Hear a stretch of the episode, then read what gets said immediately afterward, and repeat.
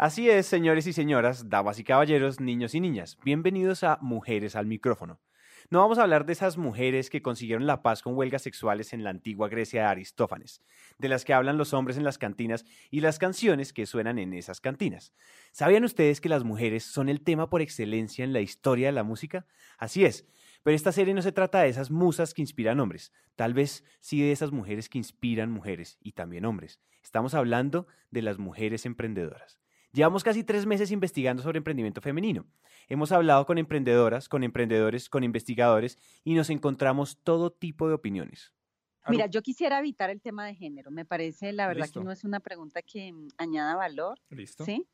O sea, yo no me siento diferente a un hombre. O sea, la, la diferencia quizás la ven otros, pero que porque sea una mujer que hago diferente en emprendimiento, Listo. yo creo que no, no añade valor la o sea, perspectiva femenina en el mundo emprendimiento digital.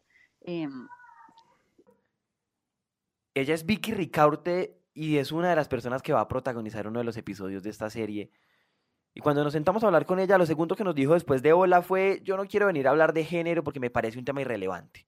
En realidad ella no usó la palabra irrelevante, pero ella es de esas mujeres que cree una cosa que nosotros ya habíamos escuchado en Boston. Lo único que hay que hacer para vencer cualquier tipo de discriminación es dejar de hablar de ella y ser los mejores. En el IBC de Harvard conocimos mujeres latinas, negras, pero supremamente sobresalientes en un contexto súper hostil, como era el contexto gringo de una generación atrás. Son mujeres que en vez de marchar o quejarse tomaron una decisión, ser las mejores haciendo lo que hacen. Claro, así nadie puede discutirles nada. Y entonces, leyendo un poco más, empezamos a ver una especie de barrera de cristal que concluía, bueno, este tema es un tema más que pertinente. Nos pueden creer que abrimos aleatoriamente tres artículos de esos blogs estilo los 10 emprendedores más importantes de la historia y similares. Y claro, Steve Jobs, Bill Gates, Mark Zuckerberg, Larry Page, hasta acá todos hombres, pero entonces se acabaron todas las listas y no había ninguna mujer. Algo estaba pasando, Santi. Lo primero que dijimos fue algo así como blogueros machistas, falocentristas, opresores, y no habíamos acabado cuando entendimos que no había una Steve Jobs en el top of mind del emprendimiento. Y entonces buscamos dentro de la casa y nos pusimos a ver nuestros entrevistados, a esos que ya pasaron por los micrófonos de Emprendete. Y de 52 emprendedores que hemos entrevistado, únicamente 11 son mujeres. Ok, y fuimos un poco más al fondo. Y curiosamente, nuestra estadística es súper diciente. Resulta que aunque las mujeres representan el 40% de la población económicamente activa, o sea, listas para trabajar, en América Latina solo el 15% de los emprendedores son mujeres.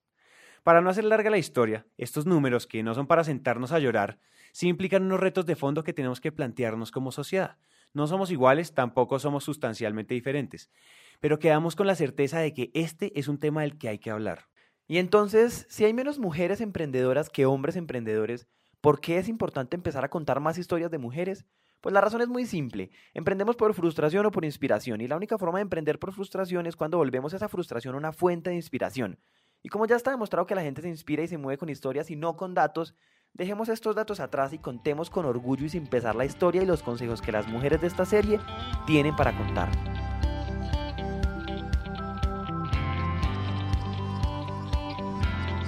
Hola a todos y bienvenidos a Emprendete, un espacio para aprender a través de historias. Es un hecho que las historias son la mejor manera de aprender y queremos que aprendan en esos tiempos muertos como el tráfico, cuando hacen ejercicio, en salas de espera o mientras hacen de comer. Esos tiempos ya no son perdidos, son para que aprendamos juntos.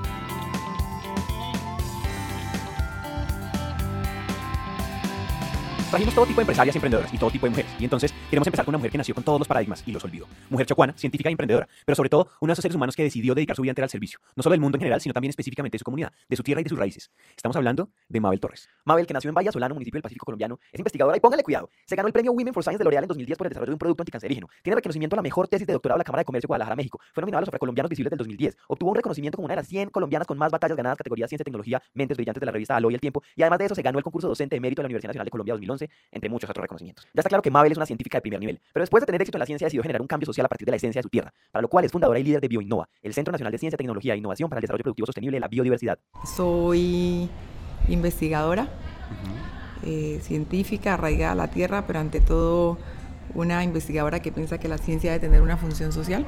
Entonces, básicamente, eh, lo que hago es intentar juntar el conocimiento científico, que lo aprendí de niña, y, la vida tradicional con el conocimiento técnico y formal que nosotros llamaríamos el de la universidad, para apoyar los emprendimientos y las iniciativas productivas basadas en biodiversidad de comunidades de la costa pacífica. ¿Con qué se come eso? Que desde 2012 Bioinnova ha promovido la articulación de conocimiento científico y ancestral para generar valor agregado a los productos y servicios de la biodiversidad. Ya han creado más de 23 productos de alto impacto en líneas como cosmética, aseo y farmacéutica, y dos están en registro de patente. Esta mujer es en definitiva un referente de innovación comunitaria. Bueno, la experiencia de emprender ha sido una experiencia sobre todo desde el nivel personal y me tocó inicialmente en el nivel personal porque en eh, mi vida, digamos, universitaria, yo siempre he tenido como el norte de trabajar con productos para tratamiento de cáncer y en mi tesis doctoral y en mi postdoctorado afiné mucho el desarrollo de un producto anticancerígeno que aún está, digamos, en estudio. Pues llevo muchos años, pero está un poco parado porque decidí parar eso para dedicarme a otras personas que necesitaban como de mi apoyo. Entonces, eh, pues había mucho interés en este producto y tuve muchas ofertas de, vender el producto a, casas farmacéuticas. Pero a mí la primera duda que me asaltó con eso es que un conocimiento que había sido desarrollado por una persona de región, por una persona local, eh, al ser, digamos, sacado de, aquí, pues íbamos a dejar de darles oportunidades a, personas locales, que era lo que en principio yo quería, poder tener una, una empresa, decía yo, en donde pudiera enseñarle a la gente a cultivar el hongo con el que desarrolló el producto anticancerígeno y después de que les enseñara poder tener una empresa que les comprara precisamente ese mismo producto. Entonces a mí como que se me iba la esperanza cuando si uno decide vender un producto y que es producido por fuera, entonces ya la gente no va a estar ahí. Entonces, con esa, digamos, iniciativa propia, decidí ampliar un poco más y creé BioInnova, en donde busqué unos socios, yo no soy socia de BioInnova, pero busqué unos socios que pudieran darle un soporte y sostenibilidad, en el que la gobernación, la Universidad Tecnológica del Chocó y la Universidad Antonio Nariño aceptaron y se creó BioInnova y entonces desde BioInnova empezamos a generar un montón de innovaciones con temas de biodiversidad, pero las innovaciones iban muy dirigidas hacia el conocimiento local, o sea, lo primero que yo hice fue revisar cuál es ese conocimiento que había frente a cinco, a cinco líneas específicas que eran bebidas, fitofármacos, biocosmética, eh, materias primas para la industria y cuidado corporal. Entonces, eh, conociendo, digamos, qué había, yo me di cuenta que había muchísimos emprendimientos en el territorio que no tenían mucho impacto en la familia y no tenían mucho impacto tampoco en el tema ambiental y económico. Y esto básicamente se debía a que los productos no, no eran competitivos por muchas cosas. Primero, pues porque no tenían como todo la aplicación técnica para cumplir con los estándares de calidad de un producto para salir al mercado. Lo segundo era porque los productos no tenían unos buenos empaques y una buena imagen, pero lo más lamentable de todo era porque las personas no tenían una visión de cómo se movía el mercado, o sea, no conocían cuál es el, cuál es, cuál es el movimiento que tienen estos productos en, en, la parte comercial. Por tanto, cuando yo no sé cómo incorporar un producto al mercado, pues tampoco le doy la importancia, a pesar de que son productos muy buenos y que son productos que a través de la historia, eh, sobre todo en el tema fitofármaco eh, o, productos con aplicación en salud, nosotros como, como hijos, digamos, de esta tierra sabemos que hay muchos productos que le han salvado la vida a la gente, pero que no tienen un estudio sistemático. Entonces ahí entré yo a mirar cómo podíamos hacer estudios sistemáticos que empezaran a validar los productos, pero ya después fuimos a, a, a revisar cómo podíamos también mejorar los productos en el laboratorio y empezamos un trabajo con el equipo de BioInnova a, desarrollar innovaciones para poder transferir a esas comunidades. Entonces hemos apoyado más o menos 60 emprendimientos, eh, yo particularmente, y de estos se han creado ya empresas que son muy exitosas como Nativos, que es una empresa que produce helados en Quibdó, que son bajos en grasa y bajos en azúcar. Esta Selvacéutica, que ha desarrollado productos de biocosméticos terapéuticos, dentro de ellos un cicatrizante. Eh, y productos que ayudan a mejorar la salud de la piel.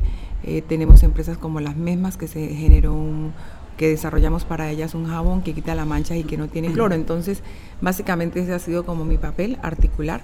Y finalmente lo que hicimos fue abrir una tienda que se llama Ventanas Bios para eliminar un poco el impacto de la comercialización.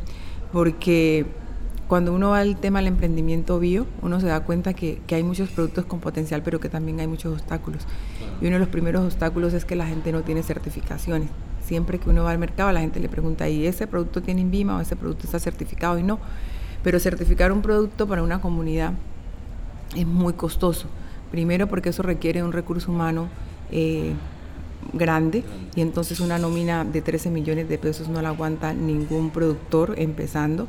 Lo segundo es porque hay mucho conocimiento técnico y muchos formatos de promedios que las comunidades no, no tienen la habilidad de llenar empezando por la limitante del, tema virtual. Muchas comunidades que nosotros sabemos tienen hasta quinto de primaria un emprendedor y pues no va a poder llenar un formato de esto que a veces es tan complejo. Entonces nos hemos ideado eh, varias formas de sacar esto adelante. De hecho, ya tenemos seis, siete plantas certificadas en el Chocó, una de cosméticos, una de aseo y cinco de alimentos pero uno podría ver eso como un problema muy grande. Sin embargo, hemos empezado a encontrar soluciones y una primera solución fue que yo creé el primer modelo comunitario de spin-off en Colombia, que no se conoce y eso es eso? es eso es una cosa, no se conoce, nadie sabe que, existe este modelo aquí y es el primer modelo comunitario y fue una asociación para, para bajar básicamente esa, ese, esa carga de, de planta de personal y decir, no, bueno, podemos certificar una planta. Entonces lo que hicimos fue una sociedad entre Bioinnova y esta empresa comunitaria que se llama Las Mismas, en donde Bioinnova les pone el recurso humano y eh, nosotros ayudamos a conseguir la planta y los equipos y con esto lo que estamos haciendo es que una empresa chiquita que no lo puede sostener, pues hay un centro de innovación que lo puede soportar. Si esa alianza no existiera, pues ellas nunca se iban a poder certificar. Entonces, dentro de nuestros, dentro de nuestros contratos, el profesional tiene un tiempo para dedicarle a la misma y con eso se puede demostrar ante el certificador que ellos tienen el personal, por ejemplo, un químico, un técnico, una persona que hace control de calidad y lo otro que asume es hacer los análisis de control de calidad. Entonces ya esta planta está certificada, es la primera planta certificada de ASEO en el Chocó y creo que en el Pacífico bajo este modelo. Entonces, lo importante es que vamos buscando soluciones a cosas que a veces nosotros creemos que son muy complicadas. Yo quiero parar aquí solamente porque quiero compartir por qué Mabel se me hace impresionante. ¿Cuántas veces alguno de ustedes se imaginó que el emprendimiento y la innovación se puede imponer e incluso puede pisotear las dinámicas sociales que nos encantaría preservar? Y entonces de repente nos da miedo que el mercado llegue donde hay riqueza cultural porque la va a prostituir. La verdad, a mí se me ha pasado eso por la cabeza y Mabel no se inventó nada nuevo, pero sí algo que nadie estaba viendo. Todos recordamos con nostalgia la tradición, por ejemplo, la medicina de la abuela, pero nunca pensamos que ese conocimiento se puede empaquetar, certificar y vender para que le ayude a gente de todo el mundo. ¿Cómo se hace eso? Con ciencia y rigurosidad que estas personas no tienen y no tienen por qué tener. Ahora, ¿qué es eso de spin-off comunitario? Para empezar, los spin-off tradicionales son proyectos que nacen como extensión de otro anterior y se entienden normalmente como una empresa nacida a partir de otra, para convertirse en una empresa por sí misma, que normalmente ocurren cuando, eh, por ejemplo, un departamento se robustece tanto que puede operar como una sola empresa. ¿Qué puede pasar si una organización se desprende, ahora no de una empresa, sino de la comunidad misma, para solucionar de manera autosostenible retos comunes? Esto es más o menos un spin-off comunitario, cada empresa por separada no puede soportar sola la financiación de un problema más grande que ella misma, pero sí, por ejemplo, una comunidad de empresas que necesitan de esa misma solución. Mabel, entonces, articula el que haya que articular para que haga parte de esa comunidad de comunidades para resolver problemas colectivos, como lo son centros de innovación. ¿Ah? Al principio, mira, los emprendedores siempre piensan que el tema es un problema de plata. Mm. Y finalmente, sí, es un tema de dinero, pero cuando tú yo les hago un taller a ellos de uso del dinero y cuando tú haces ese taller te das cuenta que muchas veces la gente no sabe priorizar. Entonces los obstáculos más grandes que tienen los emprendedores es que no saben priorizar y muchos de los procesos se les quedan a media. Porque digamos en este ir y venir del emprendimiento, mucha gente ofrece cosas y los emprendedores como están desesperados pues aceptan todas estas cosas, pero finalmente eso se les vuelve como en unos activos, digo yo, que se vuelven pasivos porque no los usan. Entonces, uno, de los primeros problemas es eso, que, la gente a veces no sabe priorizar cuál es lo, qué es lo que debe ir primero en su emprendimiento para, salir adelante. El siguiente, lo siguiente es que muchos emprendedores también no están convencidos de su emprendimiento. Entonces creen que los de afuera son los que tienen la solución, cuando realmente uno se sienta con ellos y saben que ellos pueden dar muchas soluciones a esos problemas que tienen internamente. Hay, también, digamos, una limitante muy grande y problema es la comercialización. Y la comercialización en el sentido de que las capacidades de producción de los productores locales es muy chiquita. Y cuando vas a una plataforma, a un supermercado grande, pues los, los requerimientos son muy grandes. Entonces por eso se creó Ventanas, que es una plataforma que les permite comercializar la cantidad de productos que ellos tienen y lo otro es que les permite reinvirtiendo, digamos, en sus propias iniciativas eh, parte de las ganancias que ellos van teniendo. Entonces, una, una, digamos, una dinámica que se ha generado entre, entre los emprendedores, que creo que es el logro más importante, es que la gente está empezando a entender que es capaz de hacerlo. Ahora tú encuentras muchos emprendedores con ganas de hacer cosas, ya decididos a hacerlas. Yo creo que tres años antes esto en Quito no pasaba, o sea, generamos una dinámica de emprendimiento muy, muy importante. Y eso que había mucha plata, pero lo más importante ha sido poder sensibilizar y que la gente se dé cuenta que sí es capaz de hacerlo. Y cuando ve que hay otros emprendimientos que están saliendo adelante, pues la gente se motiva. Entonces creo que eso ha sido un impacto muy grande en el proceso de transformación, digamos, de la región frente al tema del de, uso sostenible de la biodiversidad. Me muero de vergüenza con todos, pero yo quiero seguir hablando. Y entonces quiero hablar del poder del contexto. Ya escuchamos de muchos de nuestros expertos que estamos cometiendo un error y es hacer reglas genéricas universales para emprender. Ahora resulta que las limitaciones para emprender de un asiático, un africano y un argentino son las mismas y hay que enseñarles exactamente lo mismo. Pues no. Para atacar el emprendimiento hay que entender el emprendimiento en el contexto, entender los problemas culturales, institucionales, climáticos, lo que sea, y entonces tomar medidas. De nuevo, yo creo que Mabel entendió esto. Ella no le está diciendo a sus emprendedores que fracasen rápido como parece sí funcionar en Silicon Valley. Ella entendió las limitaciones especiales que tiene el emprendimiento chocuano, los tipos de empresas que ellos están dando a luz y solo ahí se inventó soluciones que funcionaran. Y para mí a eso se debe su éxito que es absolutamente innegable. Por otro lado, otra cosa que nos llamó la atención y teníamos que preguntarle fue acerca de las decisiones y eso se lo quisimos preguntar a ella como persona. Pasar de ser investigadora a emprendedora que apoya a emprendedores no puede ser una decisión fácil. Y lo que nos pasa lo que nos pasa en la vida es algo que nos ayuda y nos da como un empujoncito para tomar esa decisión. ¿Cómo es esa historia con Mabel y qué podemos aprender de ella? Yo, yo siempre he tenido como el convencimiento de que, de que la región es un, es un sitio de inspiración. Y uno, bueno, yo me he ganado varios reconocimientos internacionales. Yo creo que eso, eso ha sido uno de los, de, los, de los puntos inspiradores. Pero uno de los más grandes fue hace cinco o seis años que me gané el premio de Women for Science de L'Oreal UNESCO. Y en ese, a ese premio asistió un señor al que un día de manera muy espontánea él me escribió y me dijo, doctora, yo, mi papá tiene un melanoma y me dijeron que usted está trabajando con productos para el cáncer, ¿en cuánto me vende? Yo le dije, no, yo no vendo, eso es una prueba experimental si usted se la quiere tomar, o sea, ya está probado que no tiene ningún tipo de toxicidad, pero si usted se la quiere, si él se la quiere tomar, yo con mucho gusto se la envío. Y él me dijo, ¿y dónde le envío el dinero? Yo le dije, no se preocupe, yo se lo envío. Lo que tengo es un poquito de producto experimental, pero yo se lo puedo enviar. Entonces yo el otro día fui, le mandé el producto, él lo empezó a tomar y yo me fui a México a, hacer, a terminar mi postdoctorado y él un día me llamó a México y me dijo, doctora, ¿cómo le parece que mi papá ya no tiene el melanoma? Y él, ese día, yo cuando regresé de México, eh, pues eh, fue a la premiación de, de, este premio y él fue a la ceremonia y él me dijo que yo no sabía cuánto qué, cuánto impacto había generado en su familia porque pues todo el mundo estaba deprimido porque su papá era un paciente de 68 años que además por esa situación estaba muy deprimida. Entonces, pues como que le volvió la luz a la familia y entonces yo dije, bueno, ¿por qué no hacer productos para ayudar? ¿Y por qué no ayudar a, hacer, a otros a hacer productos para ayudar? Y creo que ese fue como uno de los momentos más importantes para tomar la decisión de que lo que quería hacer era ayudar a, a generar emprendimiento. Pues yo siempre digo, y siempre le digo también a mis emprendedores, que lo peor que uno puede hacer es no hacer lo que a uno le gusta. Entonces, la única manera de saber si funciona es haciéndolo. Entonces tenemos que arriesgarnos y tenemos que intentarlo. Porque eh, otro de mis pensamientos es que nosotros nos pasamos la vida planificando cosas y cometemos errores. Y yo siempre digo, pues ¿por qué no cometemos errores y vamos planificando? Porque mientras planificamos perdemos un montón de tiempo. Entonces hay que intentarlo, siempre hay que intentarlo. Aquí se está acabando este episodio. Queremos agradecer a Mabel por inspirarnos y a ustedes por dejarse inspirar de semejante mujer. No sin antes dejarlos con la ráfaga, que no podía no pasar. ¿Qué querías hacer cuando eras niña? Médico. Médico. ¿Qué te pone incómoda? La mentira. ¿Empresa de pollo favorita? Kentucky. eh, cuéntame qué es lo primero que piensas cuando te levantas por la mañana. El, el poder de la transformación del pensamiento. Momento, momento, momento.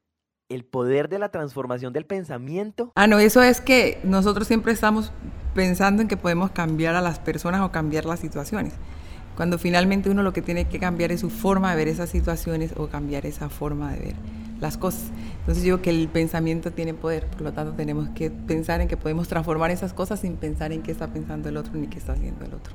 ¿Tuviste amigo imaginario? Eh, no, No, no, quedó faltando la memoria. Sí, mm. pero mi hijo los tiene todos, por mí este tiene 50 mil. si, pudieras, si pudieras tomarte un café con alguien que ya no esté vivo, ¿con quién te, tomarías? No me gusta el café, me tomaría un té. Un té. Listo, ¿con, quién te tomarías un té que esté muerto hoy?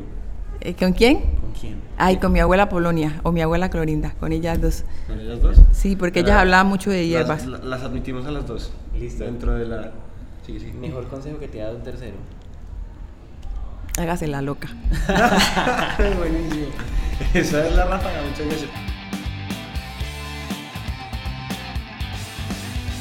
Hasta aquí llega esta historia y nos encanta que hayan llegado hasta el final, porque una persona comprometida con su éxito es una persona comprometida con su educación. Emprendete es una comunidad donde nunca dejamos de aprender y este tiempo que acaban de invertir es un paso más para que su educación se convierta en un hábito. Y recuerden que de cada mil personas que nos escriben nos tomamos un café o hacemos una llamada con por lo menos 100 de ellas, así que dejen la pena y escríbanos por WhatsApp.